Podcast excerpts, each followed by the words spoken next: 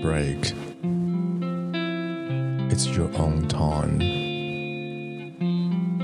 一起听个故事吧。Hello everyone, welcome to Thirsty Thirty，三十好客。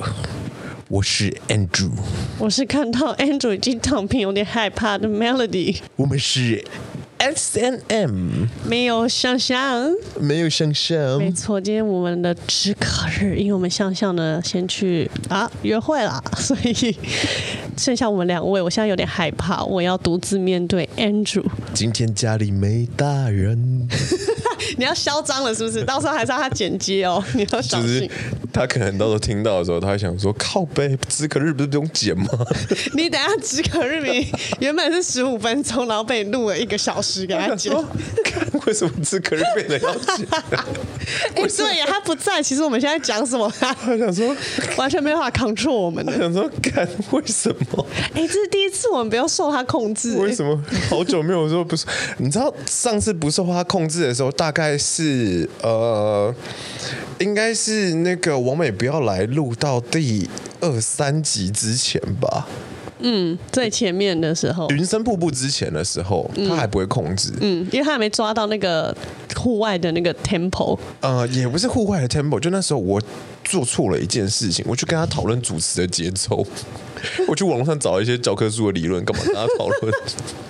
开启了他去学习主持这件事情，开起来想弄追工作的这件事，对，导致于他后面的时候开始在 handle 我们的那个节奏。不会啊，挺好的，啊，我们就不用太动脑。我还是感谢他了，我还是感谢他。对啊，非常好。的工那个工作量。哎，没有他，你这 podcast 第一集都出不来呢。所以就是你知道，谢谢你。现在是告捷大会吗？我们你的工作量是自找的。靠！还那么急，可是这两集都来聊他。这个这两天聊他吗？我们眼中的想象。没有你那一集可以了，我自己我有分享的。OK，不是你讲的好像我没有准备一样。哎、欸，你不是吗？你现在躺平在那边。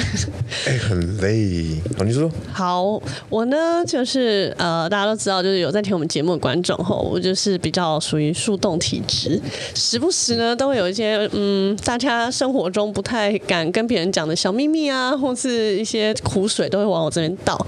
那最近呢，就是身边有两个，我觉得。蛮可以拿出来讨论或是聊一下的案例啊。首先第一个都是有关感情的，刚好今天向向不在，我就今天拿这个出来讲，我们价值观才不会偏到太太奇怪。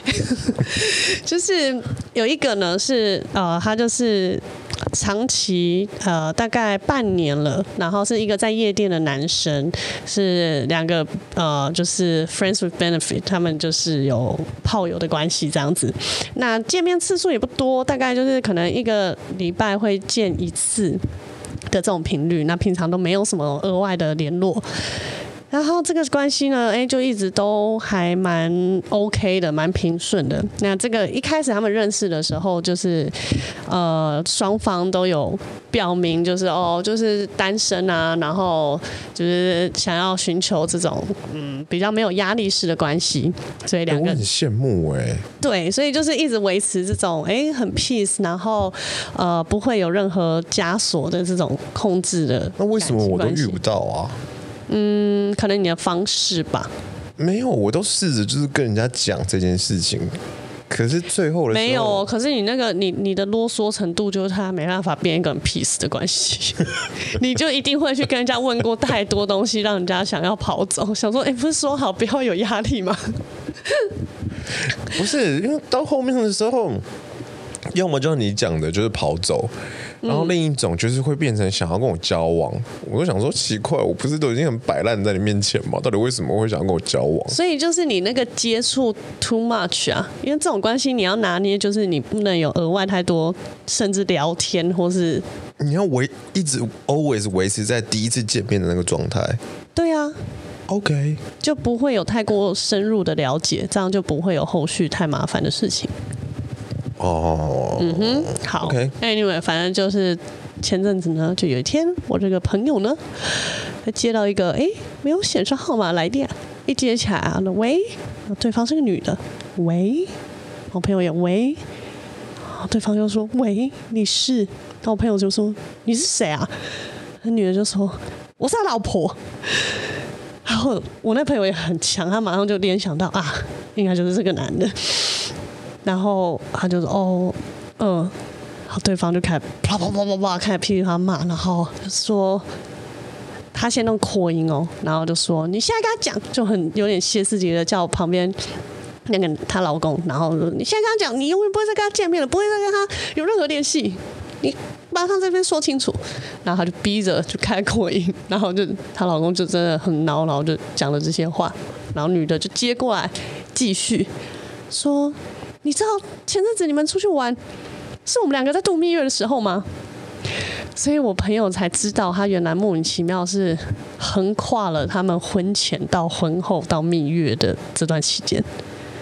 然后这个男的渣到真的是我，我觉得是我这阵子听到最渣的故事。他他都已经去蜜月了，然后他在蜜月途中会可能传个讯息，然后就说哦，就是闲聊这样，然后回来还是送伴手礼给我我朋友，就还说你看我出去玩还有想到你哦。我说觉得这男生真的傲懒叫哎，他就。背着他老婆，然后做这件事情，然后被抓包。我就被到就是了，他所有讯息是被他老婆拿去，然后全从头读到尾，然后就波及到我朋友。那我觉得，就这个过程让人很傻眼以外，跟觉得这男生太渣以外，后续我觉得更妙，就是。这女的呢，她就那天讲完，因为她后来就是跟我朋友聊一聊，她就也知道我朋友也是不知情的状况下，然后我朋友直接跟她讲说：“哦，我不知道，那我就会断了联系。”我也其实也完全不晓得这件事，因为她是跟我讲说她是单身的，然后我们也没有任何感情关系。OK，对，那女的就说：“哦不，哦不好意思，我也知道。”然后可是就是她，她就想问清楚一些他们的过往，这样。哦，这样子就可以了吗？然后还没，然后反正后来就是，哎，就结束了这通电话。有朋友就说要去上班，然后就挂了。可是后来过几天，这女的就一直还是会打来，而且她打来是开始跟我朋友诉苦。她说。我我知道他打扰你，很不好意思。可是我真的我活不下去，我自己就在想我要怎么死。我没有人可以讲，我才刚办完婚礼，我知道面子怎么挂得住，我要怎么跟我家人讲？我要怎么？他他就说他没有朋友可以讲，然后就打来找我朋友当诉苦对象。然后我觉得这也太瞎了吧！就是最好是不没有闺蜜或什么可以讲这件事情，有必要打来跟就面子挂不住啊。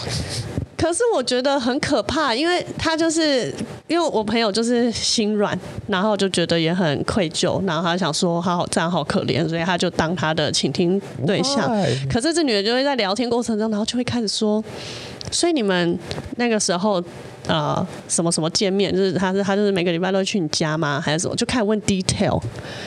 那就很难以启齿啊！你都看过我们讯息了，然后你要问 detail，那我怎么可能跟你讲？讲了你就更难过啊！你又说你想死，那我怎么可能告诉你？然后就变很尴尬，你不接也不是，然后他就持续了这样一个礼拜，都还是接他电话，然后到后来有一通是那女的跟他聊完就说：“哇，真的很谢谢你这样讲，那我可以给你留赖吗？”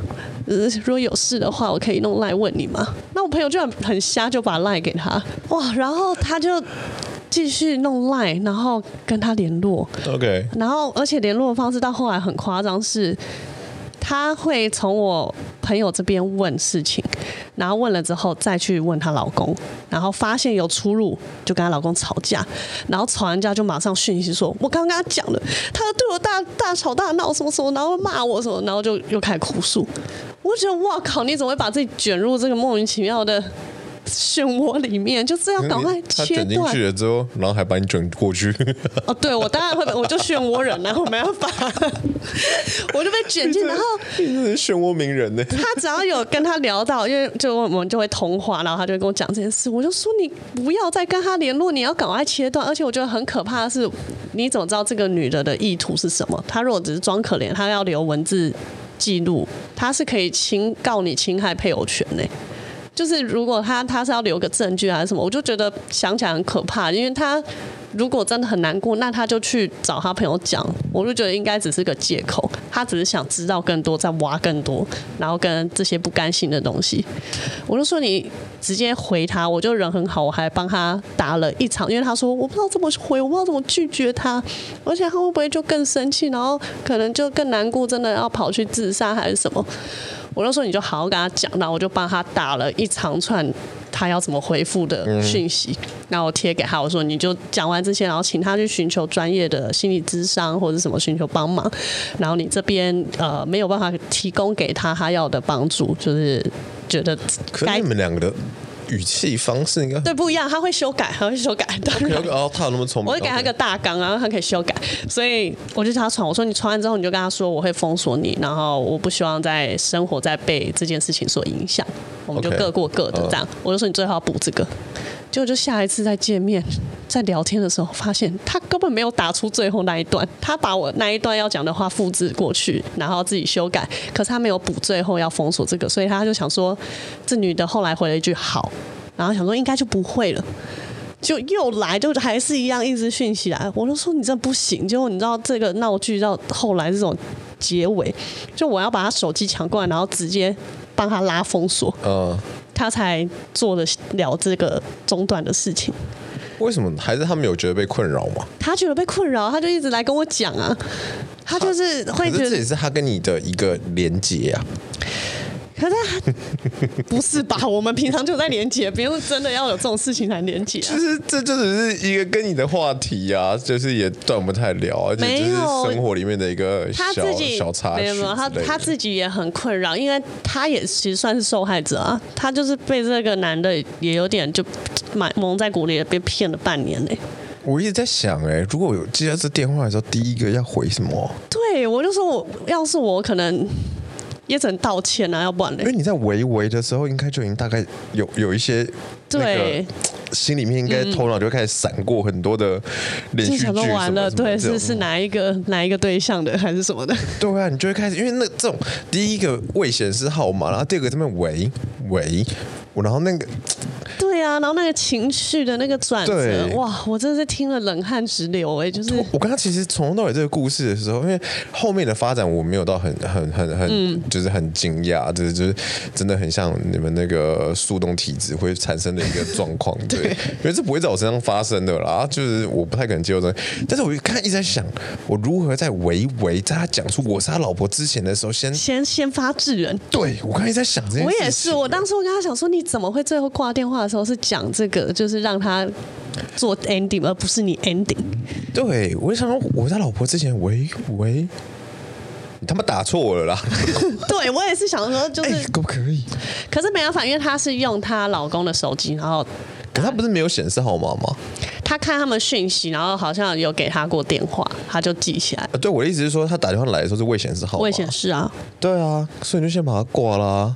他后来，因为我就说你就不要再接他电话，然后他后来有换别的号码再打给他，所以就是一个原本应该会可能会隔隔底超久的一个莫名其妙的悬案。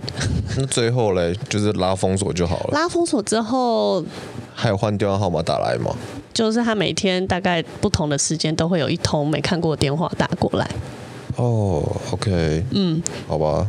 就我觉得有点可怕，就是虽然这女的，我是觉得她很可怜，可是因为就是我朋友的角色，你也没办法劝她说你这个就遇到渣男，赶快离婚离一离，因为她她自己等于是有点像小三，虽然她是不吃惊的状况下，可是由她去讲出这样你们两个离婚，好像也是怪怪的，所以她就觉得她也没办法讲什么，她没办法做出什么建议，她就只能一直听这个人。